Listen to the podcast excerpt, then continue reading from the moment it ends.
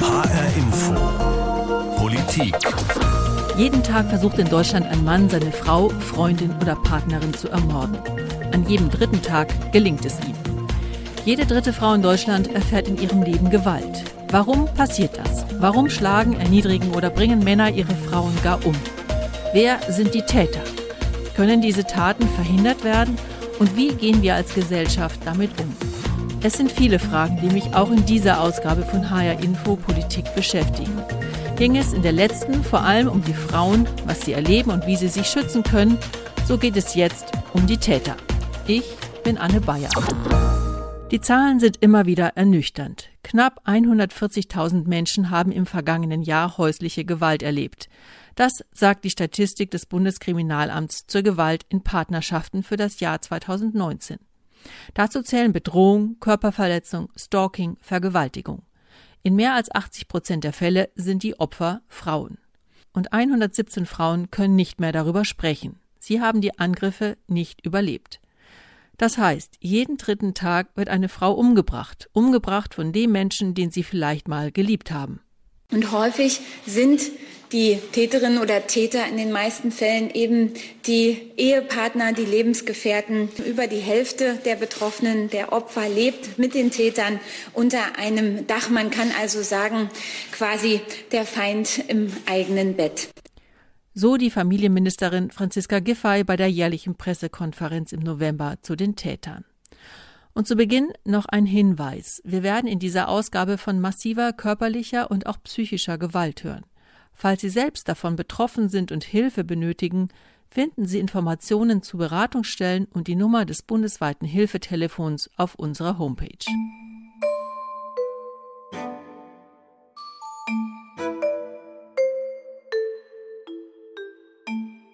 Wer sind diese Männer? Welche Bilder haben Sie von einer Frau? Wann fangen Sie an, eine Frau zu schlagen? Und wo fängt Gewalt überhaupt an? Mit all diesen Fragen gehe ich an die Recherche zu dieser Sendung. Ich lese viele Artikel, führe Interviews und ich stoße auf einen außergewöhnlichen Podcast. Der Mörder und meine Cousine heißt er, eine Produktion des Bayerischen Rundfunks. Es ist keine fiktionale Geschichte, sondern der Versuch eines Angehörigen herauszufinden, warum seine Cousine sterben musste. Am gestrigen Abend gegen 18 Uhr haben Anwohner des Hauses Nachbarn die Polizei verständigt, weil sie laute Geräusche aus einer Wohnung im Haus gehört haben. Äh, die Polizeistreife der PI Prien äh, fuhr dann sofort dorthin. Äh, nachdem die Wohnungstür aber nicht geöffnet wurde, hat man die gewaltsam aufgemacht und in der Wohnung fanden die Kollegen dann eine tote Frau. Es handelt sich dabei um die 63-jährige Wohnungsinhaberin. Die 63-jährige Frau, von der der Polizeisprecher spricht, ist Saskia, die Cousine von Burkhard Dabinus. Ihr Mörder, ihr Partner Winfried B.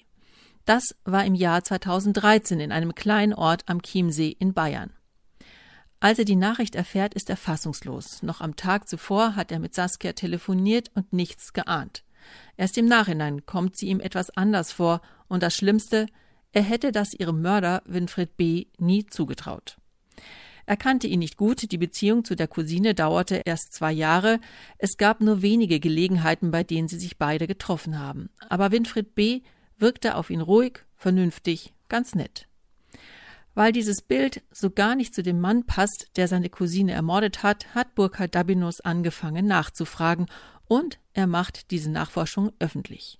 Ich beschließe ihn anzurufen. Wir verabreden uns per Telefonschaltung und meine erste Frage an ihn ist, was er über diesen Mann alles herausgefunden hat. Ja, es stellte sich ja vieles im Prozess auch raus. 2014, da fiel ja erstmal die große erste Fassade ab.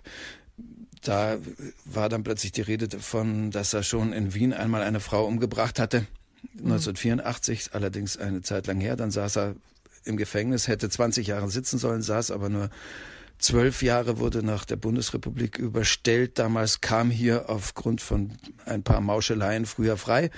Ähm, dann war er wohl längere Zeit ohne jegliche Tadel, äh, bis er Saskia kennengelernte. In seinem Vorleben, bevor er diesen Mord begangen in Wien, hatte er schon mal sagen wir mal, seine früheren Beziehungen, Ehepartnerinnen auch schon vergewaltigt, mit Messern bedroht. Ähm, ein ein eigenes Kind schon mal mit Schlaftabletten fast zu Tode gebracht.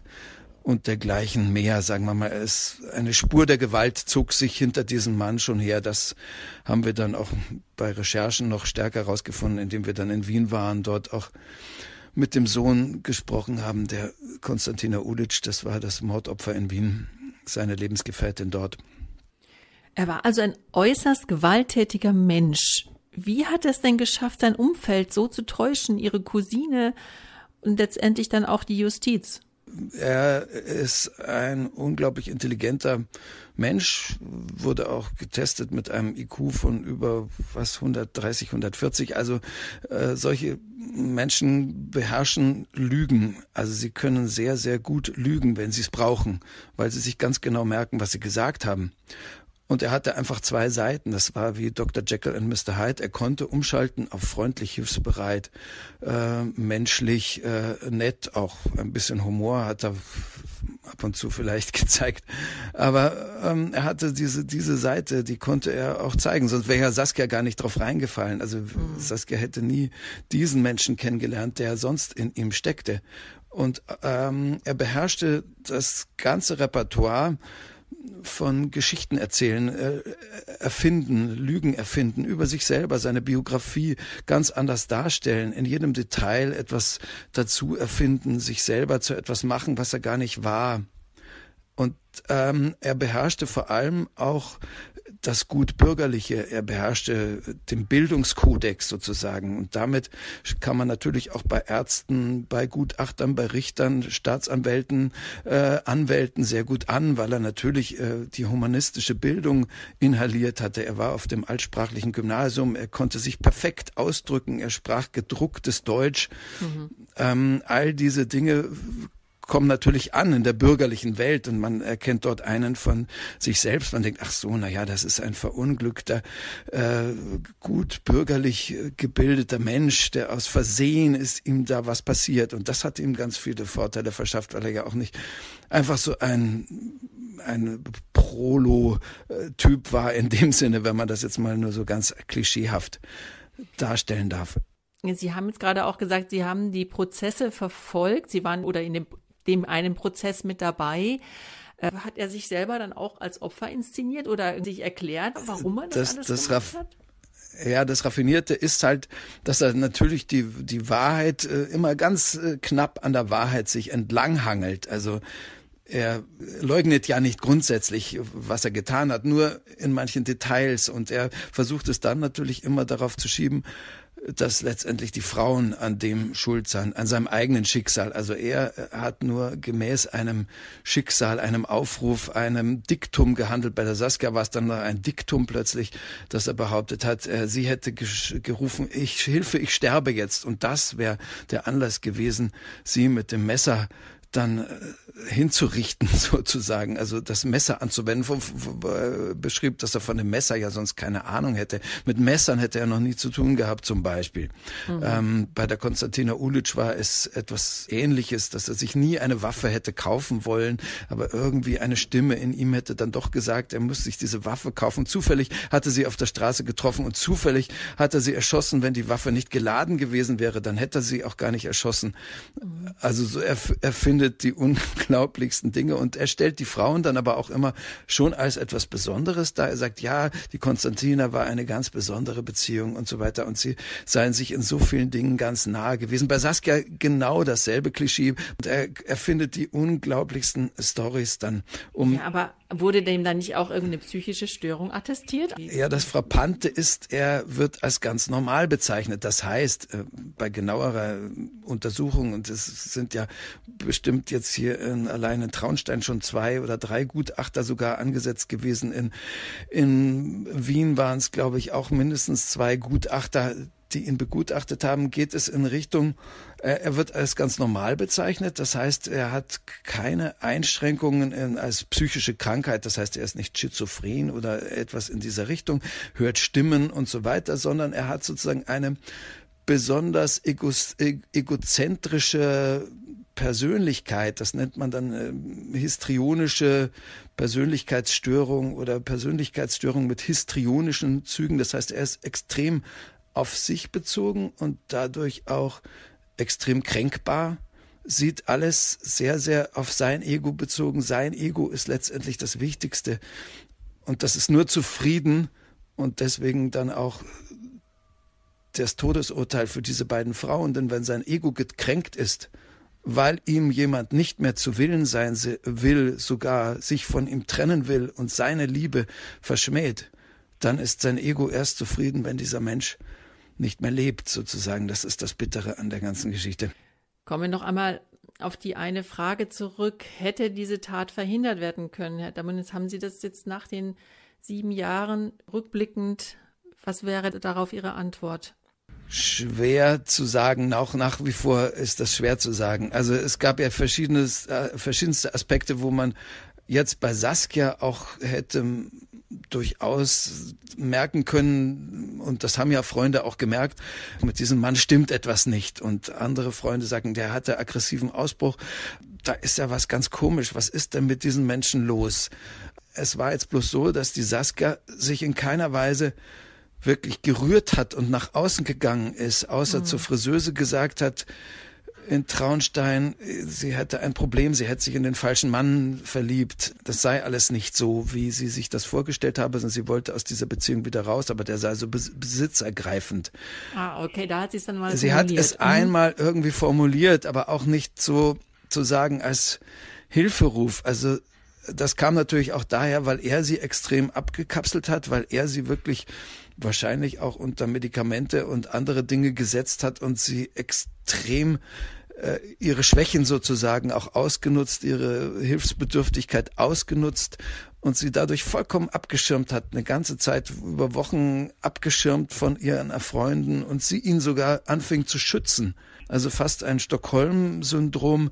Sie war eigentlich in Geiselhaft und begann sich sogar gegen Anwürfe aus der, dem Freundeskreis zu wehren schriftlich, indem sie sagte, ja, was ihr da verbreitet über mich und Winfried und so weiter, das verbitte ich mir. Mhm. Und das bedeutete aber, dass sie vollkommen in den Fängen dieses Mannes war, wie in einer Gehirnwäsche. Und erst als sie davon aufwachte, dann war es aber leider wirklich mhm. zu spät. Dann war es zu spät. Saskia, die Cousine von Burkhard Dabinus, wird von ihrem Partner Winfried ermordet. Er wird wegen Totschlag zu lebenslanger Haft verurteilt und sitzt derzeit im Gefängnis.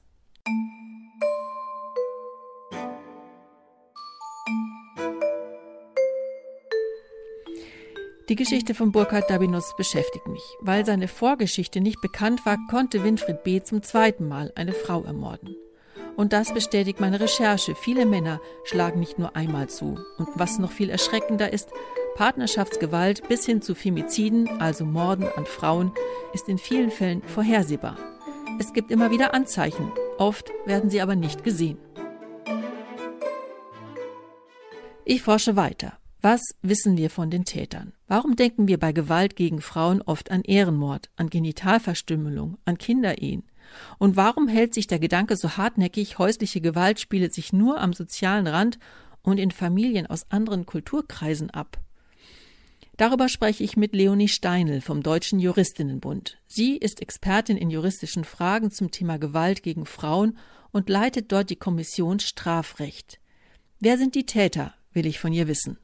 Den Täter gibt es nicht. Aber eins ist im Zusammenhang klar, und das ist, dass Gewalt gegen Frauen in allen gesellschaftlichen Gruppen, in allen Schichten, in allen Bildungsebenen und so weiter vorkommt und auch in allen Altersgruppen zum Beispiel. Und das ist keinesfalls nur ein äh, Problem bestimmter religiöser oder ethnischer Minderheiten oder so ist. Ähm, es ist nur so, dass in Deutschland immer noch eine Schieflage besteht bei dem Erkennen von Gewalt gegen Frauen und auch bei dem Beahnden von solcher Gewalt, dass nämlich Gewalt gegen Frauen immer noch häufig anderen zugeschoben wird und dass davon mhm ausgegangen wird, dass ähm, unter diesem Begriff ähm, ausschließlich solche Phänomene wie Genitalverstümmelung, Zwangsverheiratung oder Ehrenmorde fallen. Also es besteht eben eine eingeschränkte Bereitschaft, Gewalt gegen Frauen als gesamtgesellschaftliches Problem anzuerkennen, das überall ähm, besteht und wird gesellschaftlich dann viel eher als Problem anerkannt, wenn sich es vermeintlich exklusiv bei religiösen oder ethnischen Minderheiten verorten lässt. Mhm. Also das, das heißt, das ist ein Vorurteil. Also können Sie das mit Zahlen irgendwie auch nochmal benennen? Ja, ähm, ich meine mich zu erinnern, dass es ungefähr zwei Drittel quasi deutsche Staatsangehörige Täter sind nach der kriminalstatistischen Auswertung. Das lässt sich relativ klar sozusagen beziffern, dass es eben keinesfalls da den, den typischen Täter gibt, der, was weiß ich, bildungsfern oder eine bestimmte ethnische oder religiöse Gruppe oder so, sondern dass eben gerade solche, dass Gewalt gegen Frauen so weit verbreitet ist, dass es sich eben gesellschaftlich überall findet. Wir haben ja vorhin auch im Interview gehört, der Mann, der da die Cousine meines Interviewpartners, Herrn Dabinus, umgebracht hatte, der war ja auch ein, ein ganz eloquenter Mann und hat es geschafft, quasi über die Jahre immer wieder die Justiz auch irgendwie auf eine gewisse Art zu täuschen. Was auch perfide war, was dabei rauskam, er hat immer wieder den Frauen auch die Schuld dafür gegeben, für sein Verhalten. Ist das auch was, was als gängiges Muster sozusagen sich immer wieder finden lässt? Ja, in der Tat finden sich solche eben oder hat diese Gewalt viel mit gesellschaftlich verankerten Geschlechterrollenbildern zu tun und auch mit Vorstellungen von toxischer Männlichkeit, also Vorstellungen von Männlichkeit als hart, aggressiv, Männlichkeit, die keine Schwäche zeigt, sondern eben höchstens Wut und solche Sachen. Und natürlich hängt es auch mit patriarchalen Strukturen in unserer Gesellschaft zusammen, also mit den ganz weit verbreiteten Vorstellungen von geschlechtsbezogener Ungleichwertigkeit, die ja durch solche Täter auch quasi herangezogen werden oder ihnen vielleicht so Legitimation ihres eigenen Verhaltens dienen und von ihnen auch gegenüber Frauen, gegenüber der Justiz oder so weiter ähm, benannt werden. Also insofern spielt das auf jeden Fall eine große Rolle. Mhm. Sprich, dass die Frauen dann letztendlich immer wieder auch das Gefühl bekommen, sie sind ja auch selber mit Schuld an der Situation. Genau, und das ist auch ein ähm, Punkt natürlich, wieso es so schwierig ist oder wieso der, der Schritt, eine Anzeige zu erstatten, Strafverfahren einzuleiten oder auch sich Hilfe zu suchen, ein schwieriger Schritt ist, weil das natürlich, also ein Punkt sind Schuld- und Schamgefühle. Also häusliche Gewalt ähm, ist immer noch ein, ein, ein stigmatisiertes Thema im, in der Öffentlichkeit, also eins, worüber ganz wenig gesprochen wird, also auch gerade ähm, Betroffene ganz wenig sprechen. So, äh, die Zahlen sind eben quasi so, dass jede vierte Frau einmal im Leben ähm, eine Form von Gewalt im, durch einen Partner oder Ex-Partner erlebt. Und dann muss man sich selber fragen, wie viele Frauen kennt man, mit denen man über sowas oder die einem sowas an, anvertraut haben, also im Freundinnenkreis, im Familienkreis oder ähnliches. Und dann sieht man ja doch, also wie hoch einfach da ähm, quasi die Dunkelziffer ist oder wie selten dann darüber gesprochen wird. Und genau ein Faktor ähm, sind natürlich genau solche vielleicht von den Tätern ähm, eben geäußerten Schuldvorwürfe, die oder eben ähm, auch in, mit Geschlechterrollenstereotypen zusammenhängende ähm, Dinge, dass man Weiblichkeit eben als verzeihend, als ähm, ja, ähm, sich um andere Leute kümmern und so weiter mhm. versteht und Männlichkeit eben dieses eher ja, Wut, aggressive, keine Schwäche und ähm, solche Dinge spielen da schon eine große Rolle. Mhm. Kommen wir nochmal auf die strafrechtlichen Verfolgungen ähm, zu sprechen. Häusliche Gewalt an sich ist ja kein Stra keine Straftat. Mhm. Was kann denn eigentlich tatsächlich von einer Frau, die Gewalt erfährt, äh, zur Anzeige gebracht werden? Also mal so zusammengefasst. Genau, es gibt keinen einen Straftatbestand häuslicher Gewalt in Deutschland, sondern es sind quasi die individuellen Taten, die man sich dann strafrechtlich anguckt. Das können Dinge sein wie natürlich Körperverletzungsdelikte in verschiedenen Schweregraden, ähm, Sexualdelikte in unterschiedlichen Schweregraden, auch Sachen wie Freiheitsberaubung, wie Bedrohung, wie Nötigung, natürlich auch Tötungsdelikte. Also eine, eine ganze Bandbreite eben an unterschiedlichen Verhalten, ebenso natürlich Beleidigung oder solche Sachen, ähm, die in unserem Strafgesetzbuch ähm, quasi als unterschiedliche Straftaten geregelt sind. Zwei Drittel der Täter hat also eine deutsche Staatsangehörigkeit, sagt Leonie Steinl vom Deutschen Juristinnenbund.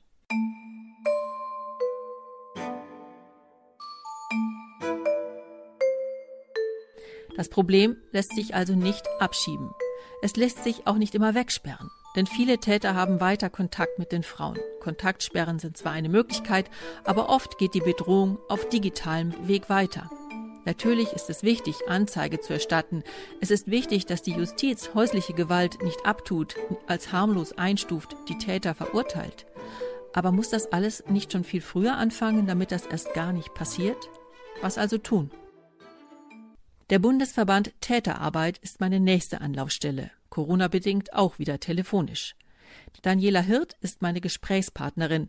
Sie ist stellvertretende Geschäftsführerin und leitet selber Gruppen mit gewalttätigen Männern an. Das heißt Gruppen, die sich regelmäßig treffen und an denen die Männer manchmal freiwillig, manchmal aber aufgrund einer Anordnung teilnehmen müssen. Wie ich mir so eine Gruppensitzung vorstellen kann, frage ich Frau Hirt. Also die Arbeit folgt immer demselben Ritual. Es gibt immer etwas so wie einen Wochenrückblick. Das heißt, äh, da haben die Männer die Möglichkeit auch zu berichten, äh, ob es Vorfälle gab, ob es Rückfälle gab, ob es Konflikte gab, wenn ja, wie sie die bewältigt haben, so dass wir da etwaige Rückfälle auch aufarbeiten können. Und dann geht es eigentlich schon zum Thema, also da geht es um Gender, da geht es um Vatersein. Ein ganz großes Modul ist natürlich Gewalt, ne, der eigene Gewaltkreislauf, eigene Gewalterfahrung. Das heißt, jeder Mann ist auch ein Stück weit selber Opfer? In der Regel haben die Männer äh, in ihrer Biografie auch äh, Gewalterfahrungen erlebt, ja. Eint diese Männer denn eigentlich die Einsicht, dass sie was falsch gemacht haben? Also ohne diese Einsicht äh, nehmen wir die Männer überhaupt nicht ins Programm auf. Es muss wirklich eine Minimaleinsicht sein. Also Männer, die zu uns kommen und sagen, ja, das Problem ist meine Frau und so bleibt das auch und mich trifft gar keine Schuld. Ich weiß überhaupt gar nicht, was ich hier soll den Männern lässt es nicht, sich nicht wirklich arbeiten. Das ist sehr schwierig. Also es muss wirklich eine Minimaleinsicht da sein, dass der Mann immerhin einräumt, dass er auch etwas damit zu tun hatte und vor allem der starke Willen, sein Verhalten zu verändern. Also wo muss Täterarbeit dann ansetzen? Fängt das auch schon an bei Rollenbildern? Ja, das ist ein ganz wichtiger Aspekt. Das kommt auch immer wieder vor, wenn wir in dem Modul Gender und Beziehungsgestaltung sind und ähm, was ist eigentlich die perfekte Frau, was ist eigentlich der perfekte Mann. Da erleben wir ganz oft, dass ähm, viele oder ja die Männer, die bei uns im Gruppenprogramm sind, ein Augenhöhenverhältnis sehr schlecht aushalten können. Das heißt, sie müssen immer wieder Gewalt ausüben, um Macht und Kontrolle über die Frau zu bekommen, um wieder ein Verhältnis herzustellen, wo sozusagen die Frau unter ihnen ist. Das erleben wir in dem Programm sehr oft. Und insgesamt ist das natürlich so, dass die Gewaltprävention natürlich schon äh, viel eher ansetzen muss, schon in der Kita, äh, in der Schule. Da kann man noch viel mehr machen und viel mehr investieren und natürlich die Arbeit mit gewaltaktiven Männern und auch mit gewaltaktiven Frauen natürlich äh, weiter vorantreiben. Wie wird dieses Angebot denn von den Männern angenommen? Das Angebot wird sehr gut angenommen. Also es äh, kommen ja unterschiedliche Männer zu uns. Es kommen auch welche, die von der Staatsanwaltschaft geschickt worden sind, auch gegen eine Auflage, die dann vielleicht erstmal da sitzen und nicht so richtig wissen, hm, also bevor ich diese hohe Strafe bezahle oder eventuell inhaftiert werde, dann komme ich doch lieber zu der Gruppe.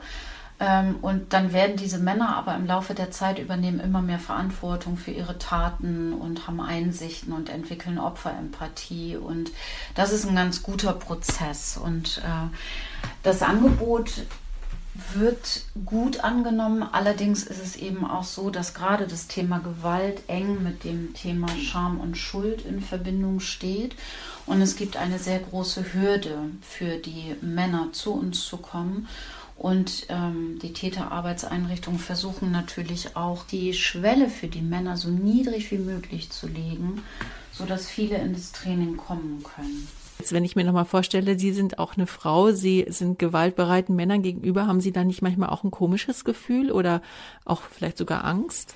Also bei uns ist das ja so, dass wir im paritätischen Team zusammenarbeiten und äh, wir von sind daher nicht sind, alleine. Genau, wir sind nicht alleine und ich fühle mich da sehr sicher Genau, mit meiner fachlichen Expertise zum einen, aber auch zum anderen mit meinem Kollegen.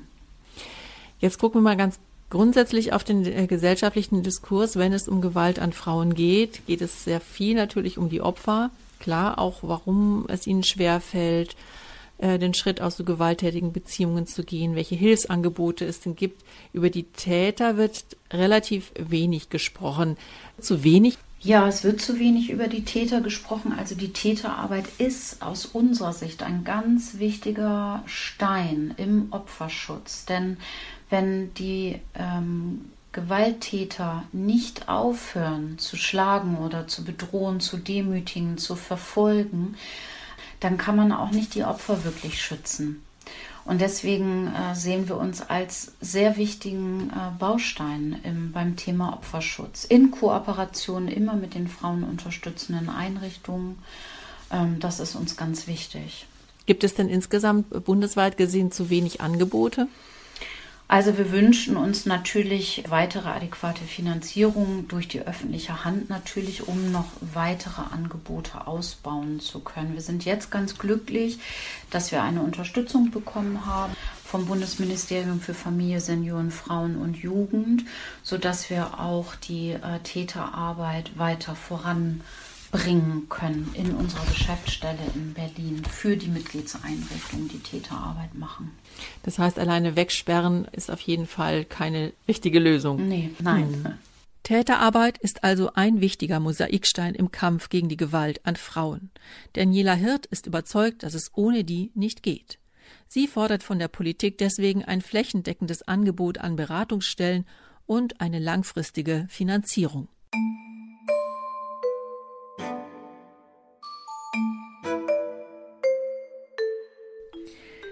Was nehme ich nun aus dieser Recherche mit? Männer, die ihre Frauen schlagen, bedrohen, demütigen oder sogar umbringen, das ist nicht der böse Mann um die Ecke, das ist in den meisten Fällen der Ehemann, Partner oder der Ex. Noch immer spielen dabei patriarchale Rollenbilder und Vorstellungen, wie zum Beispiel die Frau gehört mir, eine Rolle. Es ist deswegen umso wichtiger, sich damit immer wieder auseinanderzusetzen, nicht erst, wenn es zu spät ist. Dazu braucht es ein aufmerksames Umfeld, eine Gesellschaft, die dieses Thema ernst nimmt, nicht klein macht und genau hinsieht, wenn Gewalt stattfindet. Und das nicht nur am Jahrestag gegen die Gewalt gegen Frauen, immer Ende November. Das war die Sendung Politik. Als Podcast finden Sie diese Sendung bei uns im Internet auf hrinforadio.de. Und dort gibt es auch die zweite Sendung zum Thema. In der geht es um die Frauen, die Opfer. Beide Sendungen finden Sie auch in der ARD Audiothek. Abonnieren Sie doch dort gerne auch unseren Podcast-Channel HR Info Politik. Mein Name ist Anne Bayer.